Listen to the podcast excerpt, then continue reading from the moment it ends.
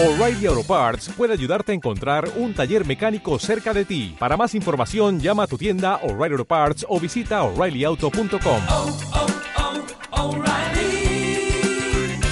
oh, Parts. Alichishi, ñuka shuti caridad mikani, ñuka caso barmi. Mana quichota rimangi, no hablan quichua. Pero ¿por qué? Guambras ingratos, guambras ingratas. Se han olvidado, o no han querido, que es peor, aprender esta lengua maravillosa de nuestros abuelos y de nuestros ancestros. Ah, Alichishi, buenas tardes. Yukashuti Caridad Mikani. Mi nombre es Caridad. Yukaka. Yo soy una chichera. ¿Han escuchado alguna vez de las chicheras? De pronto no. Pero seguro que han escuchado de la chicha. Eso sí. Y seguro que la han tomado. ¿Les gusta? Y esa pregunta nunca está de más, porque en realidad cuando una chicha no ha sido bien preparada, pues no es sabrosa.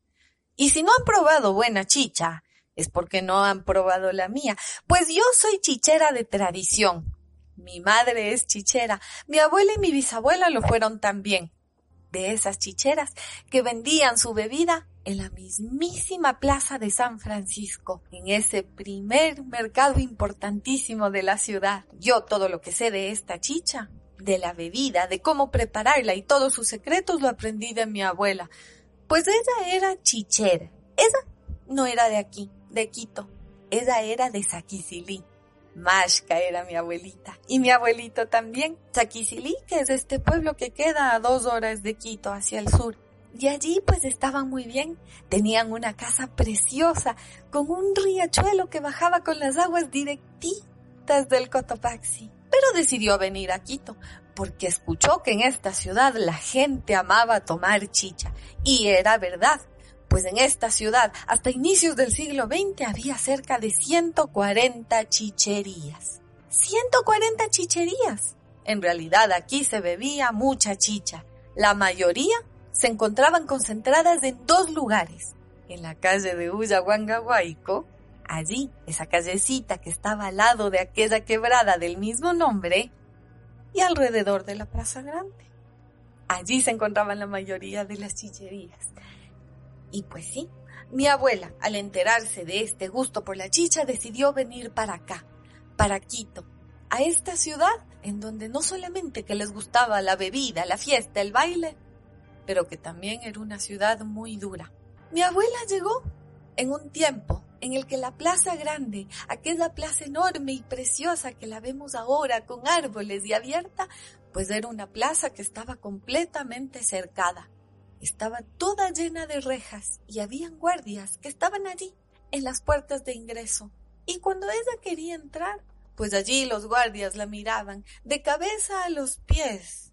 Y entonces, si es que ella estaba con las yuyas, con las alpargatas, si es que estaba con el anaco, con la falda indígena, con la gilla, con el chal, entonces los guardias la miraban y le decían, mm -mm, si quiere entrar acá, vaya a cambiarse de ropa, pues porque así a una no le permitían el ingreso a la plaza grande.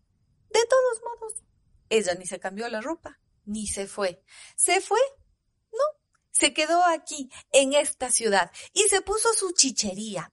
Se puso allí, en la actual callecita de la Ronda. En ese mismo lugar abrió un espacio pequeñito, con piso de tierra, los cuisitos ahí siempre, por el calor del fogón, y allí empezó a preparar y a vender la chicha.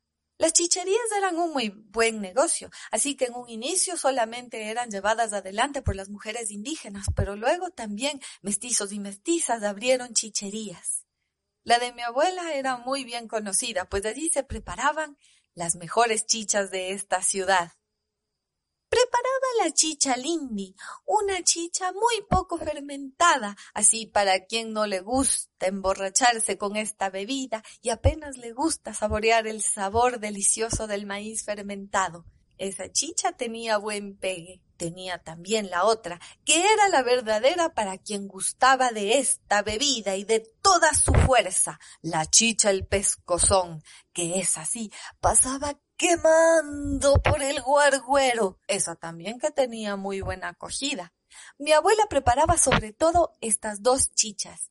Y es que también, ya para esos tiempos, ella tenía prohibida, como el resto de las chicherías, vender chichas que han sido fermentadas por más de 15 días, pues si le encontraban con eso, le clausuraban el negocio y decían que vender chichas fermentadas más de ese tiempo era vender bebidas podridas que iban a enfermar a la gente y a causarle cualquier tipo de efectos indeseables. Pero digo yo, decir esto de las chichas es conocer muy poco de esta bebida, pues la verdad es que antes, para las fiestas más importantes, de hecho, para las fiestas de junio, mi abuela, así como todas las chicheras verdaderas de tradición, pues fermentaban la chicha por un año. Y era esa chicha la que se vendía y la que se utilizaba para las grandes fiestas y celebraciones. Mi abuelita tuvo su chichería ahí, como les decía, en la calle de la Ronda. Y también, pues, como les decía, desde el gobierno en esos tiempos, inicios del siglo XX, se decretó que las chicherías fueran cerradas ya que estaban causando graves daños en este pueblo, que la gente solamente iba allá para emborracharse, para embrutecerse y olvidar todas sus penas. Si es verdad que a la chichería la gente iba para tomar chicha y de cuando en cuando se les iba el gusto de largo y acababa uno que otro un poco más que chumaditos. Pero esa no era la razón para ir a las chicherías nada más. La chicha es una bebida poderosísima que sirve para estar en comunidad. Uno bebe chicha no solamente cuando está en las fiestas y en las celebraciones. La chicha la damos a los guaguas desde que son pequeñitos, desde que son tiernitos. En un vaso les damos de beber la guagua chicha, la chicha que no es siquiera fermentada un día. Esta guagua chicha es un alimento muy potente, de ahí que seamos muy fuertes y resistentes también, y sobre todo si una mamita no tenía leche. Entonces, la chicha era el alimento perfecto para dar. Cuando construimos sobre los cimientos de una casa, se riega la chicha para fortalecer a esa construcción, porque sabemos que cuando regamos chicha sobre los cimientos, nada tumbará esa casa y nada tumbará a ese hogar.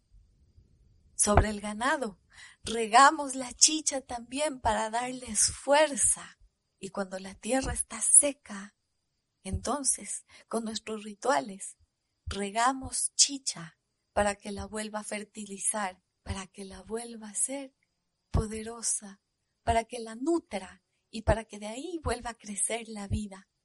Y hay que chayar, siempre chayar, por eso cuando uno llega a una comunidad, cuando llega a una fiesta, inclusive cuando uno nunca ha ido y uno es un extraño, una extraña por allí, siempre a una le reciben con un pilche de chicha y brindan y nos ofrecen esa bebida tan importante. No se les vaya a ocurrir nunca jamás despreciar una chicha que les brinden en una fiesta, en una comunidad porque eso sí es el peor de los insultos. Sepan bien aceptar esa bebida que habla de este trabajo y de esta reciprocidad, de este agradecimiento de lo que nos da la tierra. La tierra nos da el suficiente maíz para preparar esa chicha, pero no solo nos da maíz, nos da alimentos, nos da vida, nos da agua y entonces nosotros también devolvemos, agradecemos, celebramos, cantamos, bailamos y también devolvemos esta chichita que preparamos. Así que lo primero cuando uno le ofrecen una chicha es chayar. Se riega un poquito de esta bebida sobre la tierra, sobre esta madre, sobre la pachita. Así uno brinda también con ella. No se les vaya nunca jamás olvidar chayar, porque la mamá también se enoja, no crean que no. A mí una vez me pasó. Quedé emocionada. Llegué donde unas amigas. Me brindaron un pilche de chicha. Me lo terminé jocosamente. Y luego me dijeron, ¿qué es? Caridadcita, ¿te olvidaste de chayar? Yo asustada pero un poco despreocupada me fui a hacer lo mío. Necesitaba que el cielo estuviera despejado, que hubiera sol y que nos acompañara el clima. Cuando de pronto, cuando tenía que hacer lo mío, empezó a llover. Y llovió, y llovió, y llovió. Y cuando terminé de hacer lo mío, aclaró. Salió el sol y se despejó, porque la mamá me estaba castigando que me había olvidado de chayar con ella. Y es así, así que nunca se olviden de chayar, de brindar con la tierrita, de regar un poco y de devolver, de agradecer, de ser recíprocos con esta tierra que nos da todo. Así que si alguna vez quieren probar chicha de la buena, la de verdad, no chicha de guambras carichinos y carichinas, no vayan a creer. Por cierto, deben saber que por lo menos aquí en esta tierra ecuatoriana solamente las mujeres somos chicheras. Nunca vayan a aceptar una chicha preparada por un hombre. Son horrorosas. Las chicheras somos las que tenemos el conocimiento y la chicha es celosa, así que no todos la pueden preparar. Si quieren tomar de la buena chicha, suban por la calle Rocafuerte hasta el actual mercado San Francisco. Ese es su nombre. Entren y pregunten por la chichera. Ahí estaré, lista para ofrecerles un poco de la mejor chicha de Quito. Aquí acabo esta historia. Es un orgullo siempre para nosotros decirlo. Quito Eterno es una fundación independiente y autogestionada. No dependemos de nadie y por eso podemos contar las cosas que queremos contar. Y tú también puedes ayudarnos a que lo sigamos haciendo. En la descripción de este podcast hay un enlace para donaciones. Si te gustó lo que escuchaste, dónanos lo que tú quieras. Comparte este podcast. Gracias. Gracias por permitirnos soñar y seguir haciendo soñar a la gente.